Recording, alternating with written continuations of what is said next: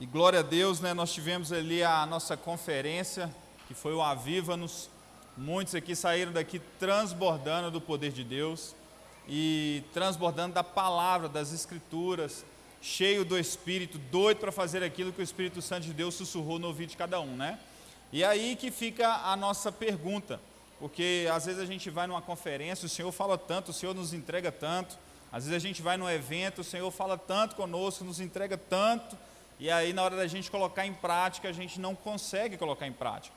A gente às vezes começa a olhar as adversidades, começamos a olhar as lutas, começamos a olhar o tamanho do muro e a gente pensa em que? Em retroceder. E hoje a palavra que eu vim trazer para vocês é para fazer com que você venha avançar. Pegar tudo que você recebeu e que você possa avançar. Né? Nós tivemos ali tanto na sexta-feira. Quem lembra da palavra da sexta-feira aí? Quem lembra? Qual o texto que foi discorrido aqui? Isaías. Quem lembra do sábado? Quem, qual o texto que foi discorrido aí?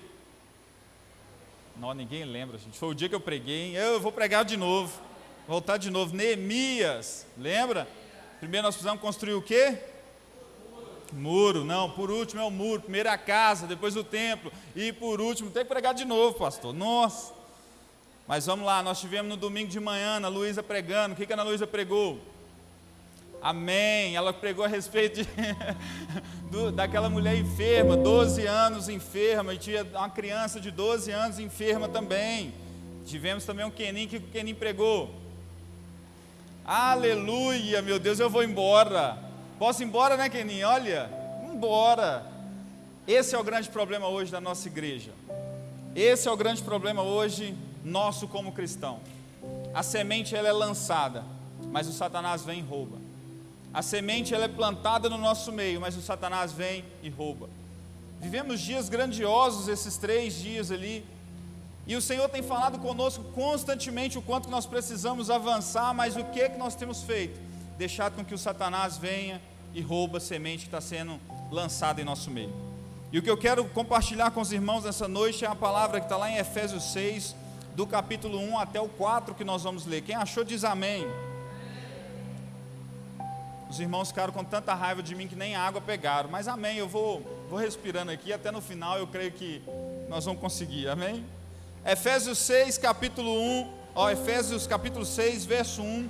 Olha o que a palavra de Deus nos diz: Filhos, obedecei a vossos pais no Senhor, pois isto é justo.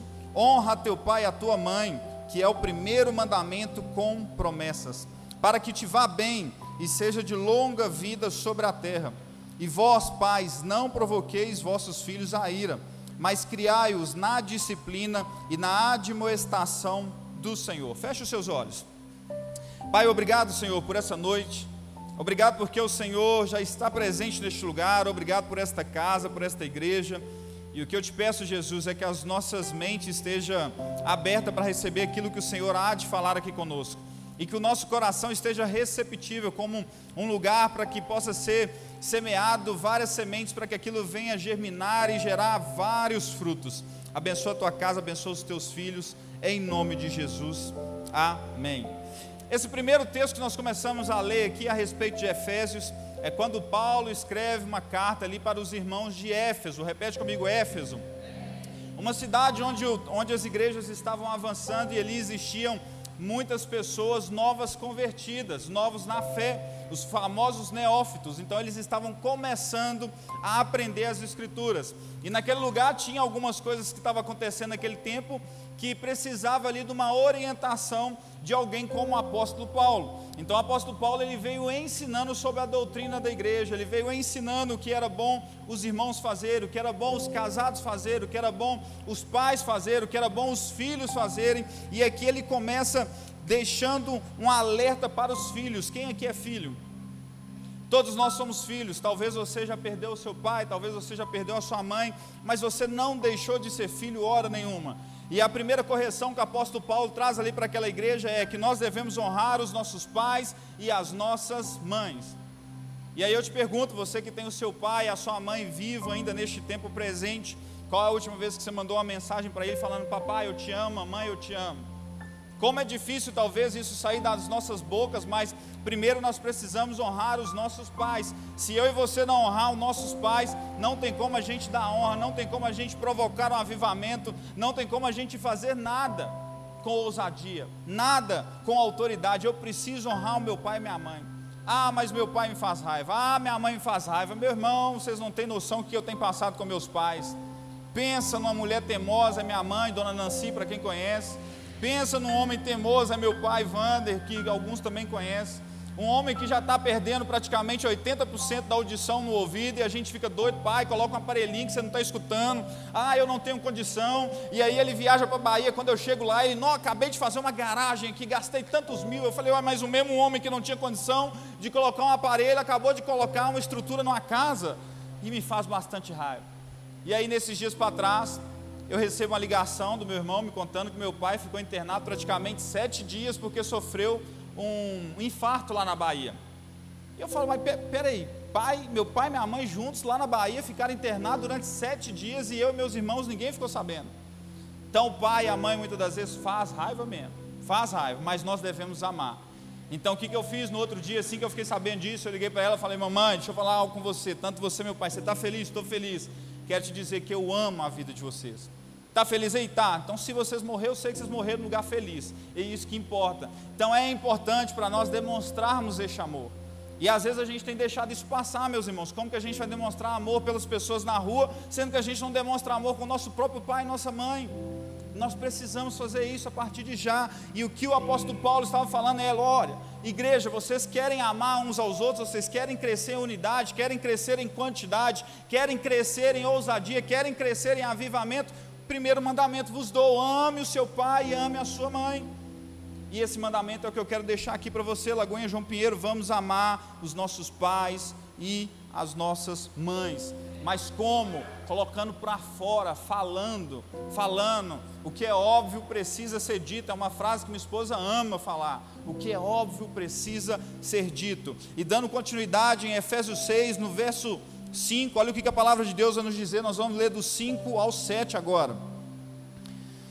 Verso 5: Quanto a vós outros servos, obedecei a vosso Senhor segundo a carne, com temor e tremor, na sinceridade do vosso coração, como a Cristo, não servindo à vista, como para, para agradar a homens, mas como servos de Cristo, fazendo de coração a vontade de Deus servindo de boa vontade como ao Senhor e não como a homens. Vander, essa parte aqui que você mexeu comigo, porque hoje o diaconato eles usam a camisa escrito grande para servir, pequeno para se importar.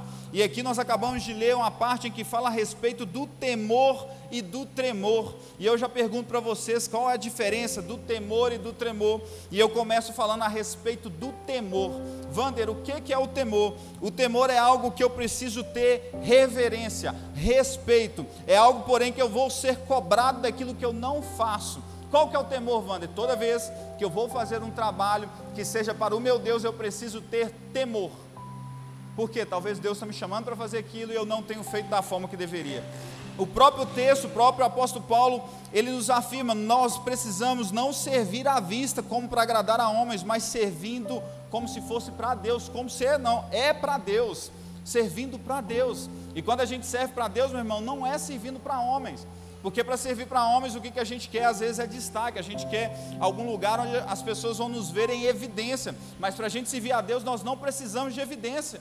Nós precisamos estar ali quietinho onde o Senhor pediu a gente para fazer. Aquilo que o Senhor pediu a gente para fazer é onde nós devemos estar, servindo ao Senhor, sem esperar algo em troca.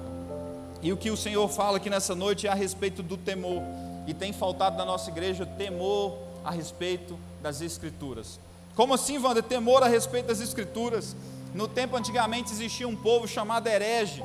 Era um povo que era levantado numa banca e esse povo eles buscavam, eles procuravam pessoas que, que falavam heresia a respeito da palavra de Deus.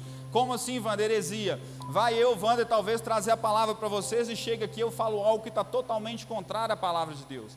Eu falo algo que não faz sentido na palavra de Deus, e ali eu pego aquilo como uma doutrina e eu começo a aplicar no nosso meio. Eu falo: olha, gente, o que vocês estão fazendo é errado, porque na palavra diz isso. Só que na palavra está falando algo totalmente diferente. Então por que, que eu preciso ter temor? Porque a palavra de Deus eu vou ser cobrado por isso. Wander, por que eu preciso respeitar a palavra de Deus? Porque nós falamos a respeito da palavra de Deus sexta, sábado, domingo de manhã, domingo de noite e hoje na quarta-feira quarta-feira à noite eu pergunto a respeito do que foi ministrado e muitos de nós já esquecemos, porque nós estamos perdendo o temor a respeito da palavra de Deus. Nós estamos perdendo o temor daquilo que foi semeado aqui neste lugar. E aí você vira e fala assim, Wander, e o que, é o tremor? O tremor, meu irmão, é medo de perder a salvação. O tremor, meu irmão, é algo assim que eu e você temos que tremer de medo. Eu, Wander, achei que eu tinha tremor de muitas coisas. O que eu achava que eu tinha mais medo era medo de cobra. Até um dia para trás que eu vi uma cobra, eu me deparei com essa cobra. Estava eu e um rapaz passando, essa cobra ela foi no meio de nós dois. Na hora que eu vi, eu falei, não há cobra. E aí eu vi que ele tinha mais tremor do que eu, porque ele pulou. Eu não, eu só fiz assim, peguei o um pedaço de pau e procurei a cobra. E aí eu percebi que ele tinha muito mais medo que eu. Eu fui e falei, uai eu achei que eu tinha medo de cobra de uma forma, mas acabei que eu vi uma cobra e eu enfrentei ela, eu não fiquei com medo. Tá bom que não era uma cobra muito grande, mas não deixava de ser uma cobra, era uma cobra. E ali eu pensava muitas das vezes que tremor era aquilo de eu talvez ver uma situação, eu começar a tremer, parar e não fazer. Mas tremor, meu irmão, que nós temos que ter é tremor da salvação, de perdermos a nossa salvação. Sabe o que, que diz na eternidade? Na eternidade, Isaías capítulo 14, verso 11, sabe o que a palavra de, de Deus nos diz? Nós precisamos ter tremor, porque a gente pode perder a nossa salvação. E se nós perdemos a nossa salvação, nós vamos para o inferno. E no inferno, sabe o que, é que tem lá, meu irmão? No inferno a cama ela será de larvas. No inferno os vermes vão ser as nossas cobertas. Depois você lê isso lá, é forte, meu irmão. Imagina só, cama de larvas. Meu Deus, terrível. Lá em Jeremias 48:10, olha que diz: Maldito aquele que fizer a obra do Senhor relaxadamente. Eu tenho que ter temor a respeito da palavra de Deus, eu tenho que ter tremor a respeito da palavra de Deus. Eu não posso fazer nada relaxadamente. Se eu vou para uma cela onde vai ter um encontro e ali vai ser pregada a palavra de Deus, a minha obrigação é que eu pego o estudo e estudo antes mesmo do líder abrir a boca. Eu já saber o que vai acontecer, eu já saber o que, que ele vai falar, porque eu tenho temor e eu tenho tremor a respeito da palavra de Deus.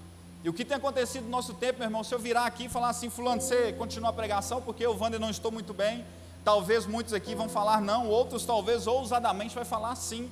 Mas a partir de hoje nós precisamos ter temor. Toda vez que eu ir para a igreja pensar, olha, se o pregador não pregar, eu vou pregar. Se o pregador passar mal, eu vou pregar. Se acontecer alguma coisa ali, o pregador não der conta, eu vou pegar o microfone e eu vou fazer, porque todos nós somos chamados para evangelizar, todos nós somos chamados para falar do livro da verdade da vida que causa a eternidade e tem a ver com a minha salvação e a sua salvação.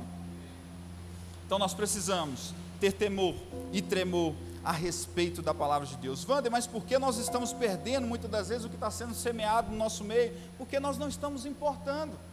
Nós sentamos aqui, às vezes escutamos, entra no ouvido e sai no outro. Quando é no outro culto, a gente já esqueceu. Mas por isso nós estamos aqui hoje, para a gente ser reabastecido pela glória de Deus, ser reabastecido pela palavra de Deus, para que nós não sejamos cheios da coisa, das coisas do mundo, mas cheios da presença de Deus. E dando continuidade, Efésios capítulo 6, verso 8, olha o que, a palavra de Deus nos diz. Verso 8: certos de que cada um, se fizer alguma coisa boa, receberá isso outra vez do Senhor, quer seja servo, quer seja livre.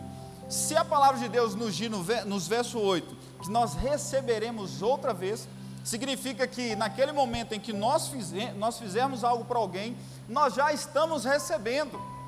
E significa que nós vamos receber outra vez da parte de Deus. Então, quando eu sirvo ali, talvez no ministério do diaconato, estou fazendo algo ali, eu já estou recebendo algo em troca. E a palavra de Deus ainda nos afirma que eu vou receber outra vez. Ou seja, tudo que eu faço para o Senhor, eu recebo uma porção dobrada. O nosso Deus é um Deus de porção dobrada. O que a gente às vezes tem medo é de as coisas não acontecerem para nós, mas vai acontecer a partir do momento que eu me posiciono com temor e com tremor da palavra de Deus. Verso 9: E vós, senhores, de igual modo procedei para com eles, deixando as ameaças, sabendo que o Senhor, tanto deles como o vosso, está nos céus, e que para com ele não há acepção de pessoas. Deus julga todo mundo igual. Deus ama eu e você. Deus não faz acepção de pessoas. Deus não olha o menor, não olha o maior, não olha se tem título, se não tem. Deus não faz acepção de pessoas.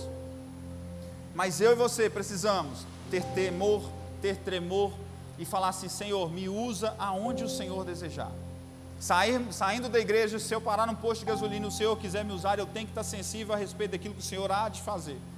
Nós não, não podemos levar o Evangelho da forma simples, achando que é somente um livro. Não, esse livro ele transforma. Esse livro me transformou. Esse livro tem transformado a minha casa. Esse livro tem transformado a minha família. Esse livro tem transformado homens que caminham comigo. Esse livro tem transformado mulheres que caminham com minha esposa. Esse livro ele traz salvação. Esse livro traz perdão. Esse livro ele traz aquilo que nenhum homem é capaz de dar. Somente o Senhor é capaz de dar. Então, toda vez que eu pego este livro, eu tenho que ter temor, eu tenho que ter tremor para falar a respeito das Escrituras. Ontem eu estava conversando com um casal de amigos que nós conhecemos recentemente, e toda vez que a gente conversa, a gente descobre algum amigo em comum. E aí ela descobriu uma, uma, uma amiga, de, uma cunhada dela, que ela me conheceu na época de solteiro. Quando ela me viu, viu minha foto no carisma e tudo mais, falou: Que esse menino está estudando com você? Estuda. Falou: Esse menino eu achei que ele estava morto. Como se ele está vivo? Está vivo. Não, eu achei que ele estava morto. Esse livro ele transforma as vidas. Se você está aqui nessa noite é para você ser transformado também, meu irmão. Ser transformado. Deus não faz acepção de pessoa. Ele pode pegar do menor, ele pode pegar do maior. Deus pegou um prisioneiro para governar uma nação. Deus pegou José lá daquele cárcere para governar uma nação. Jesus simplesmente, como ele não faz acepção de pessoas, ele colocava um ladrão para governar as finanças. Judas era aquele que governava as finanças, para você ter ideia. Jesus não faz acepção de pessoas. Jesus, certa vez, estava sentado e encontrou com uma mulher num poço, a mulher samaritana. Aquela mulher provocou um avivamento na cidade dela. Ela já tinha casado cinco vezes. Poderia ser sim uma mulher solteira, poderia. Poderia ser sim uma mulher de um rei, poderia. Mas Jesus, mais Deus, o Espírito Santo de Deus, ele não faz acepção de pessoas. Ele quer te usar, Ele quer me usar, Ele quer nos usar conforme a vontade dele, que é boa, perfeita e agradável. A pergunta é, meu irmão, você quer ser usado? Você quer ser usado por Deus? Você quer ser usado pelo seu título ou você quer ser usado da forma que você está? Nós precisamos ser usados da forma que nós estamos. Independente, meu irmão, o Senhor vai nos capacitar. Ah, eu vou chegar, eu vou ter o meu curso de direito, ah, eu vou ter meu curso de teologia, ah, eu vou ter meu curso. Não, da forma que você está, o Senhor quer te usar. E Wander, como que eu posso me fortalecer? Wander, o que, que eu preciso fazer? Wander, qual que é o caminho? Wander, às vezes eu fico perdido. Olha, vamos dar continuidade no texto para você entender melhor. Efésios 6, no verso 10, olha o que, que vai dizer a palavra de Deus. A armadura de Deus. Repete comigo, a armadura de Deus. Verso 10: Quanto ao mais sede fortalecidos no Senhor e na força do seu poder. Verso 11: Revestivos de toda a armadura de Deus para podermos para poderdes ficar firmes contra as ciladas do diabo, porque a nossa luta não é contra o sangue e a carne, e sim contra os principados e potestades, contra os dominadores desse mundo tenebroso, contra as forças espirituais do mal nas regiões celestiais. Olha o que a palavra de Deus nos diz, meu irmão. Tem hora que eu estou achando que a briga é contra o meu vizinho, não. A, a, a, briga é contra a carne, é contra a potestade, é contra o Satanás. Eu tenho alguns amigos que trabalham na área militar e esses dias eu estava conversando com um deles. Ele falou: Vander, lá na nossa guarnição tem até um rapaz que ele é chamado nas ocorrências direto. Eu falei: O que, é que ele é? Ele falou: Não, que ele é pastor, porque tem alguns casos, alguns atendimentos que a gente vai fazer, recebe o chamado e quando a gente chega lá, é somente o pastor para chegar com autoridade e colocar as mãos para o inimigo sair. Já chegou em casos que tinha mulher endemoniada que cinco, seis policial não conseguia segurar as mulheres. Só que é um tipo de notícia que você não vai ver no jornal. Talvez está o nosso irmão Márcio ali, ele pode até falar a respeito disso também no final do culto. Aborda ele, pergunta se já aconteceu isso. Quantos casos, quantos casos esses homens têm para nos contar de pessoas que estão possuídas, porque o mundo é espiritual. O mundo é espiritual, a nossa guerra é contra a carne, meu irmão. A nossa guerra é no espírito. E como que nós vamos vencer essa batalha? Nós vamos aprender sobre a armadura de Efésios. Ô Luciano, coloca aquela imagem para a gente, por favor. Compartilhei uma imagem para o Luciano. Enquanto isso, eu vou ler Efésios 6,13. Que eu tenho só cinco minutos. 10. Efésios 13. Portanto, tomai toda a armadura de Deus, para que possais resistir no dia mal e depois de teres vencido, permanecer inabalável. E o tema da mensagem é: permaneça inabalável. Nós temos que resistir ao dia mal. Ou seja, o dia mal ele vai vir, o dia mal vai acontecer, não são todos os dias que é dia de glória. E eu para escolher esse tema hoje eu estava orando e falando: "Senhor, o que que o Senhor quer revelar para a tua igreja, o que, é que o Senhor quer falar com a tua igreja. E na medida que eu ia lendo as escrituras, na medida que eu ia estudando, o Senhor foi falando: olha, dias maus virão e a minha igreja precisa estar preparada, a minha igreja precisa estar vestida com a armadura de Deus. Ontem, meu irmão, eu vivi um dia mal, ontem não foi um dia bom para mim. De manhã eu já tive um problema lá no nosso condomínio, o Jefferson que, que mora lá também, a gente já teve um problema a respeito de um portão do morador. Não demora nada, um outro portão do meu bloco começou a dar problema. Eu falei, meu Deus, fora que segunda-feira foi feriado, então o que tinha de demanda de sexta, de sábado, de domingo, de segunda, que gerou para terça-feira, e aí cheio de e-mail, cheio de coisas, cheio de notificação chegando, e eu falando, meu Deus, eu não vou dar conta, não vou dar conta, e aí só chegando problemas, e aí saímos de casa atrasado, cheguei na minha aula atrasado, custei estacionar na hora que eu estacionei, achei uma vaga, apareceu uma mensagem que eu nunca vi no carro, sistema de aquecimento de não sei o que. Eu falei, meu Deus, dia mal. Parei o carro, na hora que eu saí correndo, cheguei na sala de aula, eu estava atrasado, sentei no último banco, que eu detesto sentar no último banco. Sentei no último banco, atrasado, a aula eu não escutava direito, a professora falava muito baixo, e eu falei, meu Deus, não estou entendendo o que está acontecendo. Dia mal. Aí você vira para mim e fala assim, Wander, você xingou palavrão? Não. Wander, você brigou com alguém? Não. Wander, você segurou a onda? Segurei. Porque ontem eu tive um dia mal, mas hoje eu tive um dia bom. Hoje eu tive um dia maravilhoso. O que me fortalece é que a palavra de Deus, ela nos mostra aquilo que nós precisamos, e toda vez que a gente se debruça sobre ela, que nós começamos a ler as Escrituras, aquilo vai nos dando ânimo. O Luciano já até colocou ali, ó, glória a Deus. Então nós vamos começar a entender a respeito da armadura de Efésios 6. Efésios 6 começa ali, Efésios 6, 14. Quando, peraí, não, estáis, pois, firmes, cingindo-vos com a verdade. Fala comigo, verdade.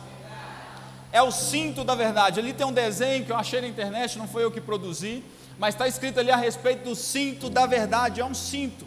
E aquele cinto ali, se conseguisse dar um zoom na armadura daquele soldado, porque às vezes, quando nós começamos a pensar a respeito do que Paulo estava, estava ensinando ali aquele povo de Éfeso, Talvez a gente pegue uma armadura de medieval, onde o corpo todo é coberto. Mas não, essa era a armadura que Paulo se referia. Essa armadura que Paulo estava falando, o cinto da verdade. Por que nós precisamos andar com o cinto da verdade? Porque eu, você que somos cristãos, se nós não estivermos com o cinto da verdade, como que nós vamos pregar a palavra de Deus? Como que nós vamos falar do Evangelho? A verdade tem que estar estabelecida em nós. Não existe mentira para o cristão, não existe mentira para mim e para você. O problema nosso é que às vezes nós queremos usar a espada, que é último, o último item, a espada de Deus, que é a palavra de Deus. E aí eu te pergunto: onde você guarda a palavra de Deus? Onde você guardaria a espada? É no cinto da verdade.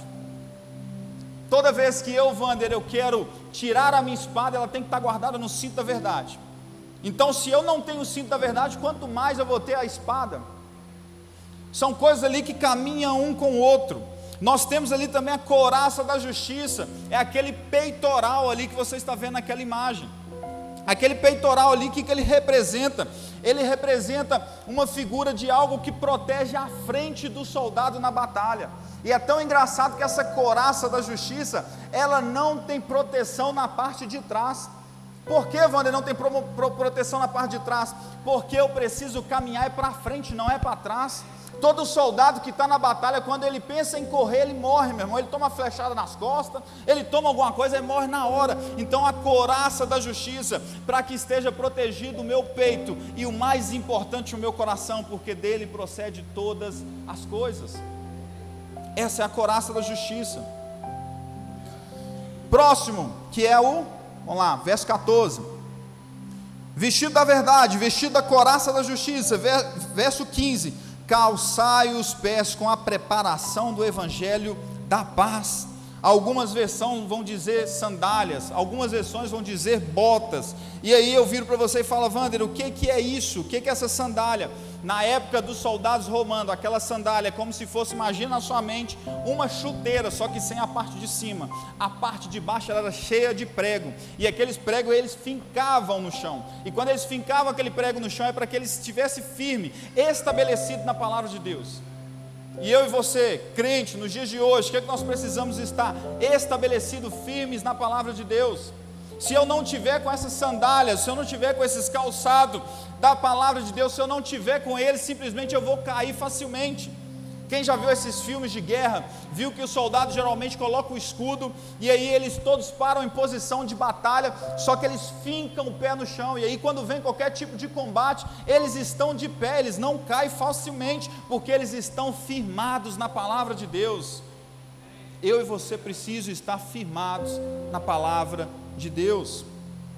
Verso 16: Embraçando sempre o escudo da fé com o qual podereis apagar todos os dardos inflamados. Escudo da fé. O escudo da fé, meu irmão, é uma das ferramentas mais importantes. Porque o escudo da fé, ele não vai atrás, ele não vai do lado, ele vai na frente. E a fé é o que tem que acompanhar o cristão, ele tem que ir na frente, porque se ele não estiver na frente, nós não conseguimos caminhar, meu irmão a fé ela tem que ir na frente. E o escudo naquela época era algo tão engraçado porque ele, ele tinha seis camadas de couro. E aquelas camadas de couro, aqueles soldados, eles tiravam um horário específico para chegar perto do lugar, passar um óleo sobre aquelas escamas daquele, daquele couro que tinha sobre o, sobre o escudo, pegar aquele escudo e molhar, encharcar ele de água. E aí eles iam para a frente da batalha. E aí, quando vinham os soldados da outra guerra, eles vinham lançando aquelas flechas. Quando caía no escudo, sabe o que acontecia? Apagava. E aqueles soldados, eles tiravam um tempo para fazer toda essa preparação, para alimentar a fé. E eu e você, como cristão, nós precisamos todos os dias alimentar a nossa fé que seja uma camada, que seja duas camadas, três camadas, cinco camadas, seis camadas. Eu não sei o tempo que você ora, eu não sei o tempo que você tira para ler a palavra de Deus, eu não sei o tempo que você para para estudar a palavra de Deus, mas são camadas que nós precisamos para enfrentar no nosso dia a dia. Se eu e você tivermos com a nossa camada, se eu e você tivermos com o nosso escudo da fé na frente, nós vamos vencer todos os dardos do Satanás, todos os dardos dos, dos inimigos. E a fé é o firme fundamento daquilo que nós não vemos, mas é aquilo que nós esperamos. Para dar continuidade, porque está acabando o meu tempo. Verso 17: Tomai também o capacete da salvação e a espada do Espírito, que é a palavra de Deus. Verso 17: capacete da salvação. Meu irmão, se a gente for olhar a respeito do capacete, capacete é algo que ele protege a nossa mente e tudo que o Satanás tenta é entrar na mente nossa. Tudo que o Satanás tenta fazer é entrar na minha mente, entrar na sua mente. Começa a lançar coisas que talvez a gente nunca pensou, mas começa a vir umas coisas e a gente fala: gente, de onde eu tirei isso? Eu tenho medo de casar, tenho medo de ter filho, tenho medo de empreender, tenho medo de mudar de endereço, tenho medo de alugar uma loja maior, tenho medo de servir no ministério, tenho medo de pregar a palavra de Deus. E tudo isso são pensamentos que vêm na mente. Por isso que nós temos que ter o capacete da salvação. Se eu e você tivermos com o capacete da salvação, meu irmão, blindado, Satanás vai tentar de todo jeito lançar dardos, vai tentar lançar alguma pedra, vai tentar lançar alguma coisa que você não vai conseguir, mas você vai estar com o capacete da salvação. Se a gente for olhar a história de Davi, não dá tempo de eu falar, mas Davi era aquele homem que muitos ali viravam e falavam: não, aquele ali não dá conta. Aquele ele não consegue, mas ele era pequenininho, mas ele não tinha medo. e o medo tem nos travado, o medo tem nos deixado de avançar. E por último, para finalizar, é a espada. Fica de pé no seu lugar para parecer que está acabando. Por último, é a espada, a espada de Deus, a palavra de Deus, que diz lá em Hebreus 4,12: Pois a palavra de Deus ela é viva e eficaz, ela é mais afiada que uma espada de dois gumes ela penetra tanto o ponto de dividir alma e espírito, juntas e medulas, julga os pensamentos e as intenções do coração. Ali nós aprendemos a respeito da armadura de Efésios 6. Wander, nós vivemos o avivamento. Wander, nós aprendemos sobre avivamento, aprendemos sobre a palavra de Deus, aprendemos aquilo que nós precisamos fazer. Mas se você não estiver revestido, com a palavra de Deus revestido, com a armadura que o Senhor estabeleceu sobre as nossas vidas, meu irmão, nós vamos passar muita luta e não vamos saber lidar com ela. E eu vou fazer uma pequena oração para você. Como hoje nós temos todos que são de casa, vou fazer uma oração para que você possa já ir para sua casa pensando nessa palavra, pensando naquilo que você possa, pode acontecer amanhã, que pode acontecer depois da manhã, mas que você possa estar com essa espada em tuas mãos que você possa estar com um cinto da verdade, para toda vez que for precisar usar, você vai ser um cristão que vai estar falando a verdade. Para toda vez que o Satanás tentar lançar alguma coisa na sua mente, você vai estar com o capacete da salvação. Toda vez que o Satanás tentar lançar alguma coisa sobre o seu coração, você vai estar com a coraça da justiça. E quando Satanás tentar te empurrar, ah, você vai estar firmado na rocha que é Jesus Cristo.